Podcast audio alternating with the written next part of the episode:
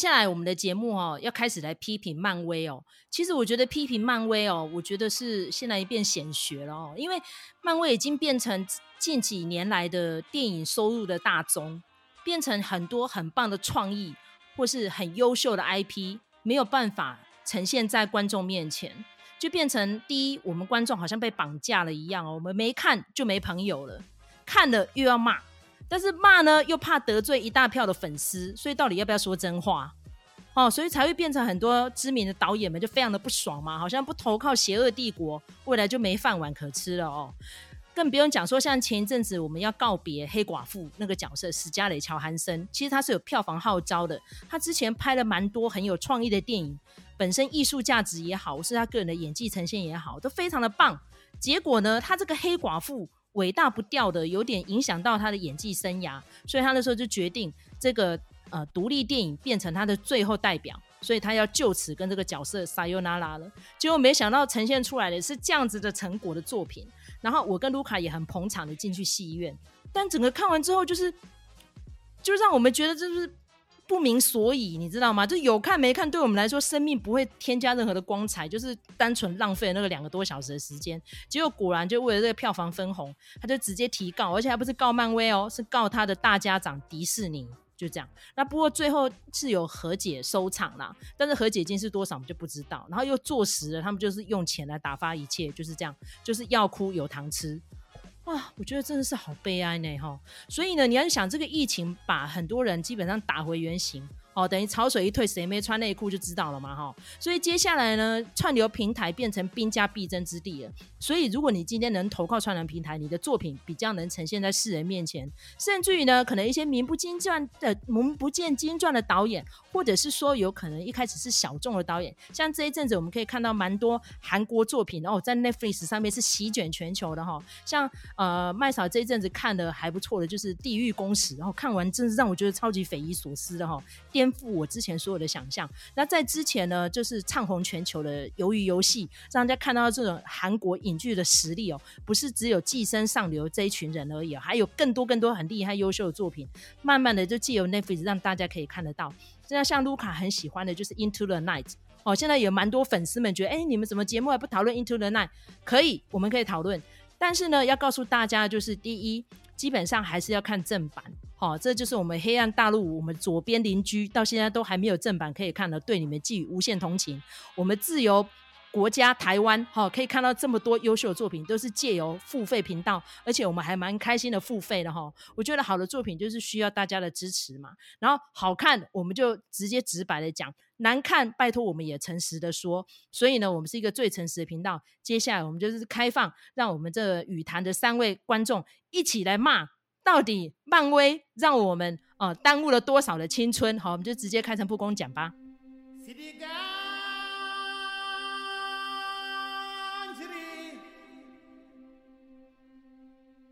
要要开始录了一个吐了一个迪士尼的吗？对，可以可以可以。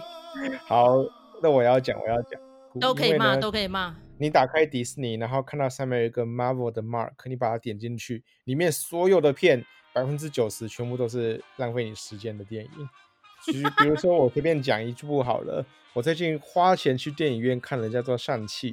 天哪！我看完之后，你知道 Netflix 有一些雷片，他看完之后只是让你无言说：“我刚刚为什么花了一个小时坐在这里看这部电影的？”但是《上气》是我看完之后差点没有把电影院砸的那个爆米花往前丢，有没有？因为那部片真的是。匪夷所思，不知道在演什么，然后它的剧情乱七八糟，东东拉西扯。唯一可以讲它的好就是，呃，动画效果还不错哦。然后终于那个迪士尼把这条龙做对了，因为你知道这条中国的龙是有四只爪子，然后在天上飞的，不是那个那种那个花木兰里面那个小小只的，或者是有些龙它还有翅膀啊，中国龙是没有翅膀的。这个是我唯一赞美它的，然后剩下的几乎。所有的部分，包括它的剧情，包括它的呃，完全上上上气不接下气的一部电影，叫做《上气》，千万不要去看这部电影，浪费你的时间。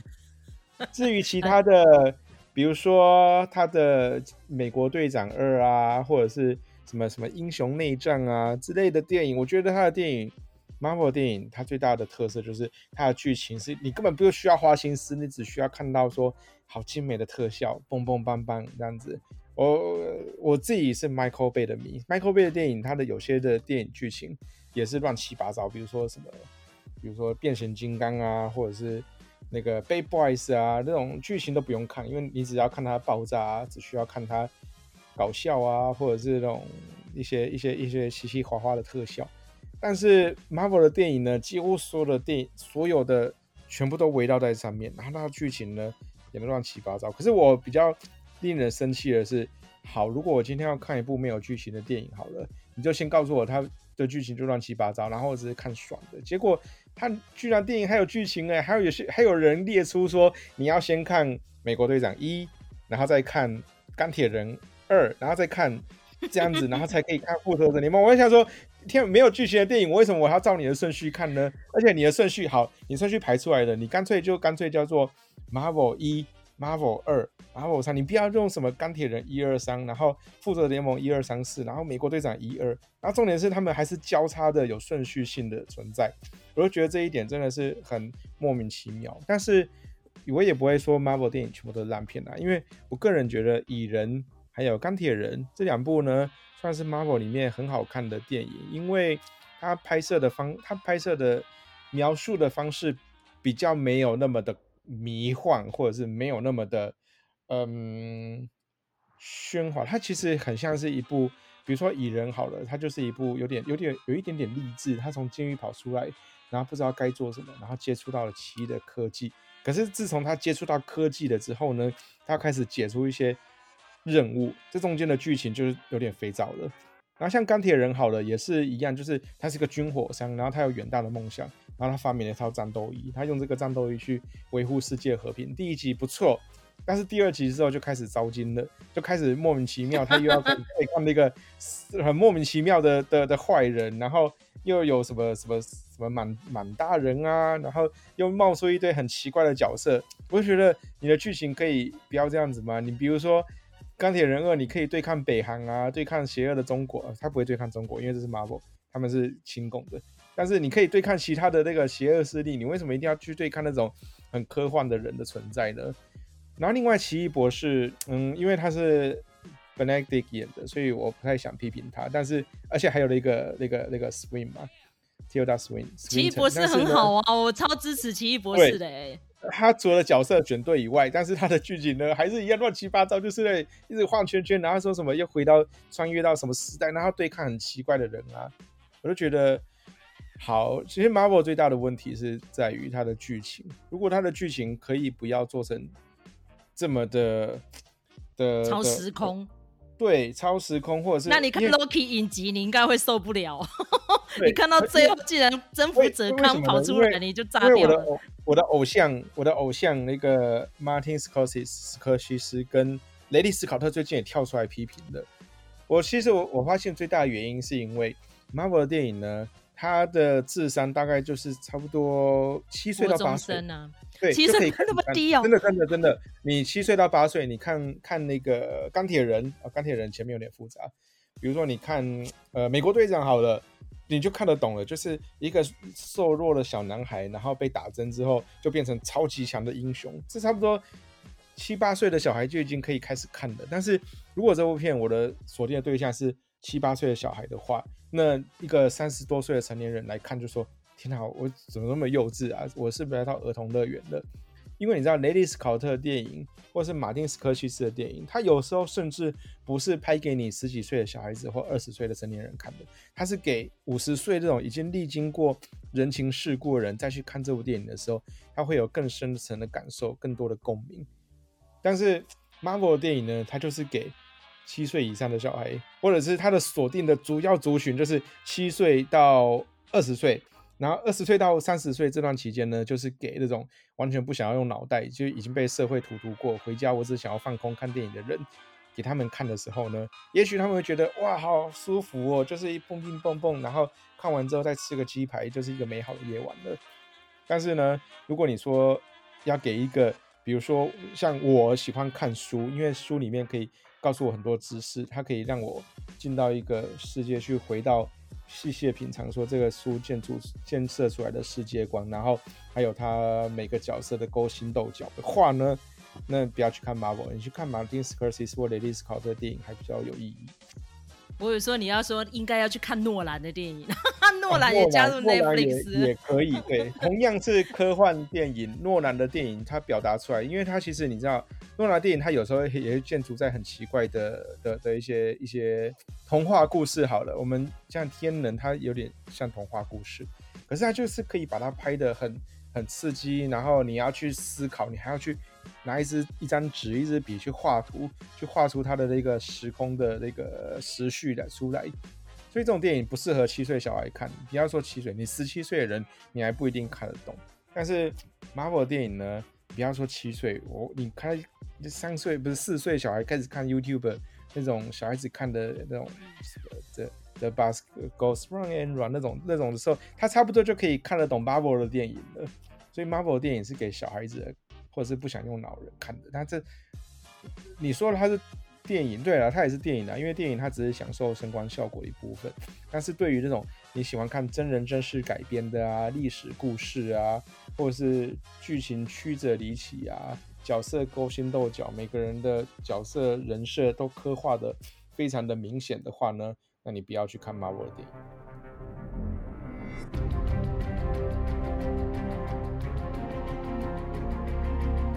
也是啦，因为其实哈，现在我们那么多题材可以看哈，要怎么样把一个故事说到会引人入胜，真的需要功力。像你刚刚讲的那些导演，年纪都七十好几了啊，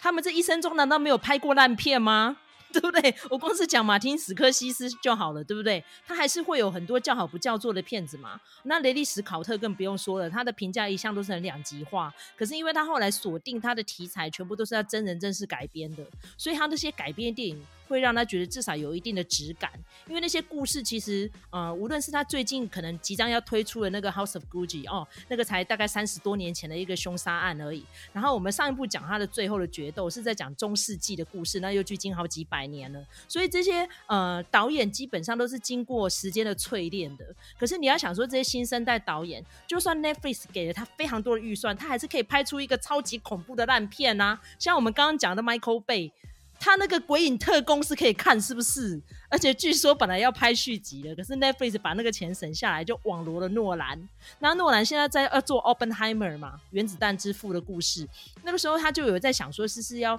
推向大院线，可是他怕这个疫情又起来，所以可能这个片子到时候就是会走那个罗马模式，就直接放在 Netflix 上面，只是会找特定的影片去做上映。我觉得这样子也很好啊。最主要就是要让我们这些观众们可以接触到这个片子，这才是最重要的嘛，对不对？好像呃麦嫂个人就蛮期待那个里奥纳多跟那个小珍妮佛的那个 Don't Look Up，好，那个好像十二月要上架了嘛，好，听说他那个也是脑洞很开的哈，可是呢，他那个剧组团队我是比较信赖的啦，像你看我现在只要看到盖尔加朵我就跳过去，好像莱恩雷诺斯我已经快要跳过去了，对不对？他除了那个脱稿玩家让我嗯还蛮合乎期待的之外。其他都很糟啊！你看他今年推出了三部片，是有哪一部可以看？是不是啊？哦，但是因为这个《Don't Look Up》，为什么我会觉得很应该很不错？就是因为它有里奥纳多、珍妮佛罗伦斯、提摩西夏勒梅、凯特布兰奇跟梅丽史翠普，光是这几个大咖，嚯，基本上绝对不能错过哈！十二月二十四号圣诞节就要推出了哈，千万别抬头。OK，好，来交给卢卡。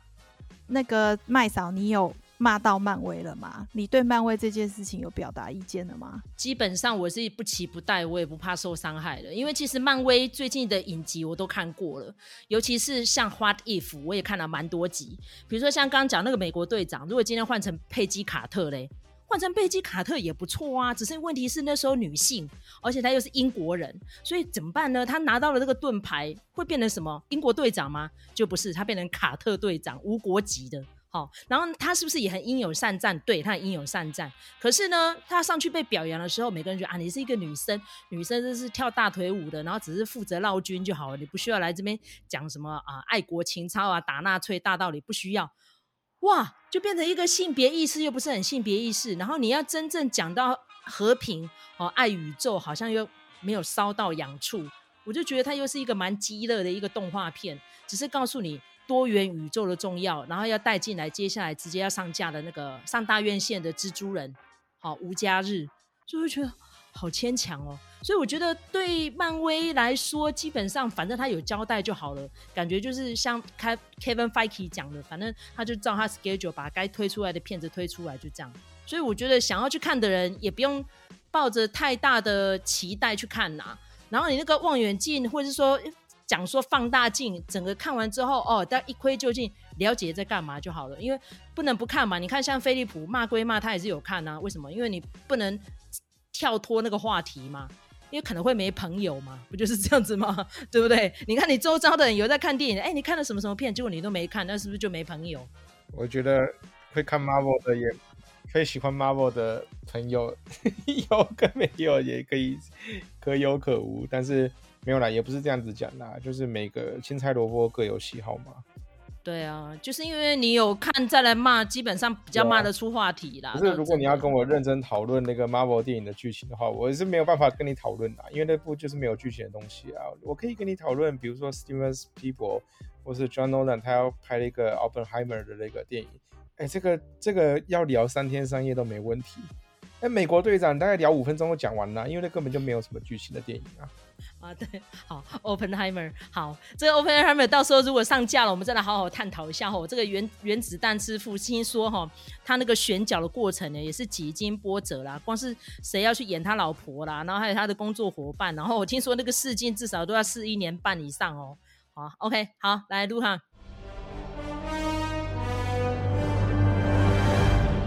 我对于漫威这一题一直都是很有感觉的，因为呢，我算是尽量不遗漏的哈，但是有一些我真的没有很想看哈。但是同时呢，这些很多的大导演对于漫威的批评，我也完全接受哈。其实最早在讲这个漫威的问题的哈，呃，我可以讲一个人，就是朱迪·福斯特。那他的说法是说，漫威的。这种电影的出现呢，它其实是会大大的影响到业界的生态哈。那比如说，呃，我记得我看过一个数字，是说当时有一部漫威的电影上映，然后呢，在那个时候还没有 COVID 的时候，全美的票房，好，我们不讲其他地方，全美的票房呢，就是那光是那一部那一部漫威电影就占了百分之九十八。所以就是等于说，当我们逐渐的把这个漫威电影当成是，呃，就是几乎人家问你说，呃，你有没有看电影？有啊，然后几乎讲的都是漫威电影的时候，这个其实会对于创作造成很大的排挤。那因为朱蒂福斯他自己是当导演，所以他很清楚，就是说，你除非加入漫威宇宙去当漫威系统的导演，否则的话，你可能。呃，没有什么片子可以拍，所以他后来就跑去拍电影了，呃，电视剧了。那也常常被提名艾美奖或者是金球奖等等的哈。所以证明说，诶，他他的导演功力是不差的，但是他能不能接这个漫威的工作呢？可能是不行的哈，因为你加入漫威体系，你就是会有一定的限制。好，包括你的创作，你可能没有办法很天马行空，按照自己的想法去做，而且你每一部片子一定都要包含其他的呃漫威英雄的元素进来，就会变成说，呃，对于观众来说，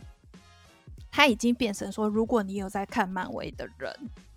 你就变成是你最好每一部都看。我觉得这对于观众来说是一种绑架，对创作者也是。原创性的内容变得没有了，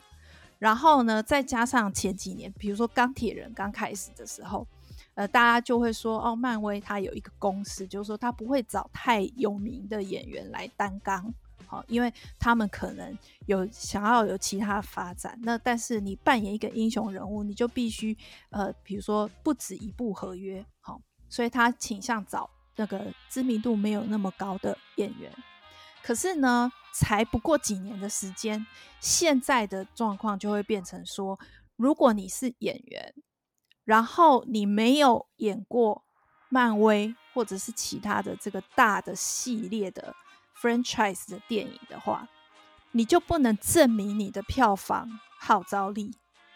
所以久而久之，你可能就是只能接到一些小的案子，一些剧情片。那所以，如果在这个状况之下的话，不管是导演或者是演员，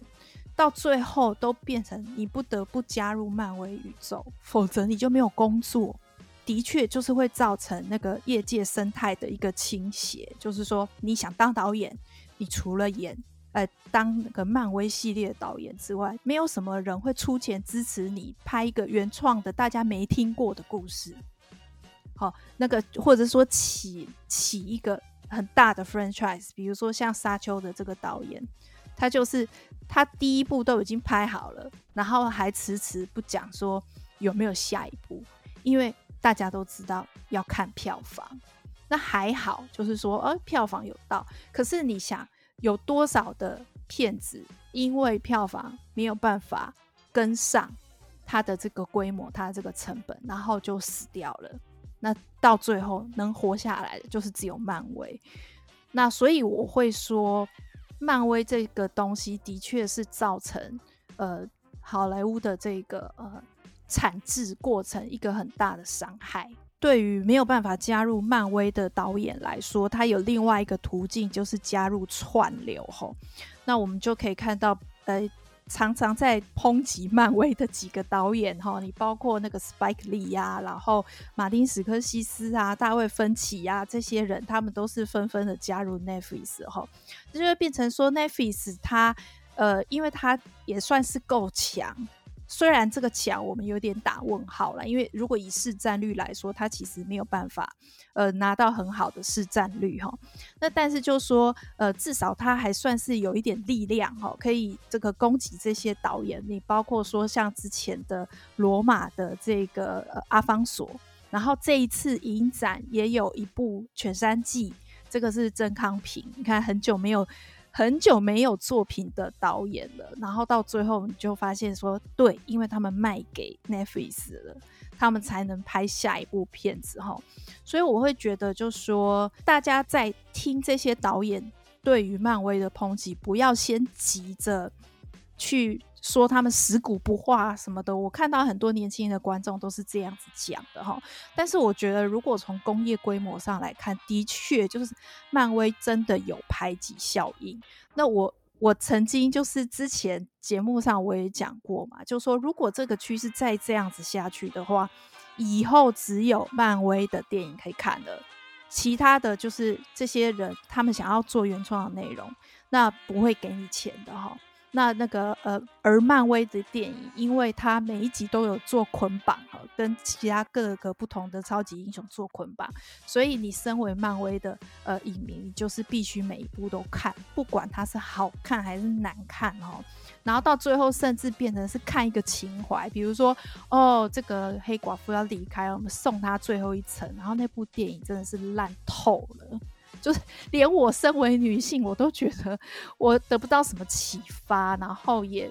觉得说这样子送走黑寡妇，真的也蛮令人难过的哈。而且史嘉丽·焦韩森还跟迪士尼哦闹得那么不愉快，那个就是一个，就说好，我们假设一个状况，就是说以后漫威真的主宰了这个电影市场，那像呃焦韩森这样子的演员，他要怎么去跟？这么大的恶势力来做对抗呢？我觉得大家要呃，在听这些导演的抨击的时候，要想得更细一点，不是说他们没有办法接受特效或者是什么，不是这样子的，只是说在于一个创作的呃这个经历来讲，他们现在拿到资源是越来越难了哈。在想这些争议的时候，同时也要去想那个呃工业上面的产业上面的原因，这样子。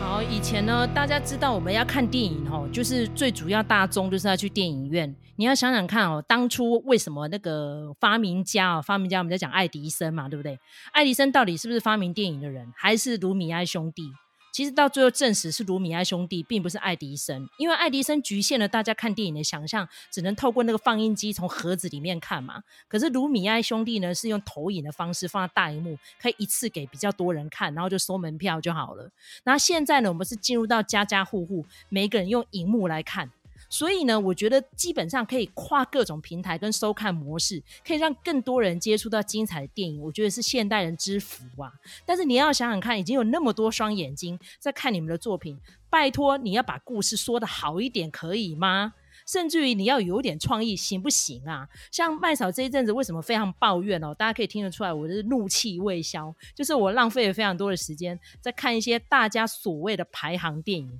然后整个看完之后，让我怅然若失。我说，可不可以把我花掉的时间还给我？比如说像刚刚卢卡讲了，比如说一些啊漫威片啊、超英片，麦嫂不是没有看，整个看完之后就是像飞利浦的感觉一样，就是我看了什么啊？尤其是上一集我跟卢卡有一段争论，就是针对永恒族嘛。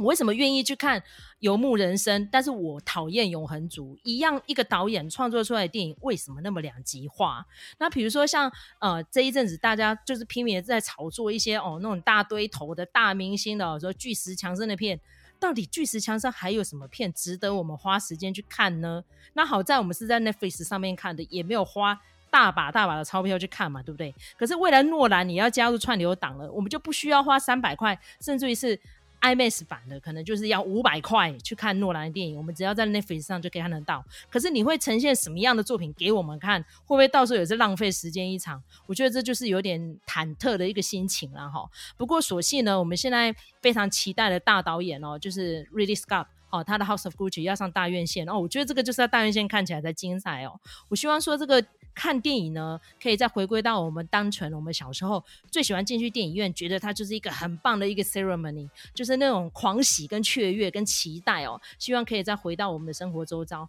而不是就是很简单的，我们就打开电视，然后按按啊、遥控器哦，就可以看到一部片子，就这样，嗯，好像无所谓这样。希望大家进去电影院还是要有那种比较特别的心情嘛，哈。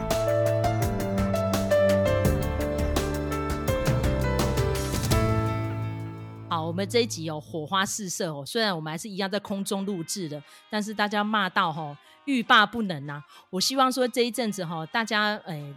应该进入到寒冬的时候，在家里看片的几率会越来越多。好看的、不好看的，我们都能够诚实的来讲。如果未来我们有一些作品让我们心中有一些悸动的话，哈，赶快来揪一揪，再来录一集哦。然后赶快用一个最严谨的角度来帮我们的粉丝听众们审阅一下，到底有什么值得你投资时间来看一下的哈。然后迪士尼家呢，其实我觉得会员哈这个费用还蛮优惠的哦。像刚刚我们一起录音的几个朋友，我们都是 joint 变成一个家庭号的组合，哈，其实真的每个月分享下来，真的。但一百块上下不到，我觉得真的非常的划算，而且呢，就是可以跨平台的看嘛，像麦嫂有平板电脑，然后我在家里也有 PC，然后我在家里也有电视机，好，所以我们在开这个频道的时候，我们就四个账号嘛，我们一起使用，基本上大家看的时间是不太相同，也不太怎么打架啦。哈。然后尤其是我们看完之后也可以分享，最近看了什么好看，哎，什么什么都很雷哦，你不要浪费时间，我觉得也蛮好的呢，哈，我觉得这是一个正向的读书会，非常值得支持与鼓励哦，哈，OK。那我们这期到这边尾声了，感谢大家支持我们的频道哈，希望大家能够订阅分享。你要是觉得这一集呢，给你还蛮多的回馈，还不错的话，欢迎你留言，然后给我们按一个赞，然后支持我们继续创作下去。我们下次再见喽，拜拜。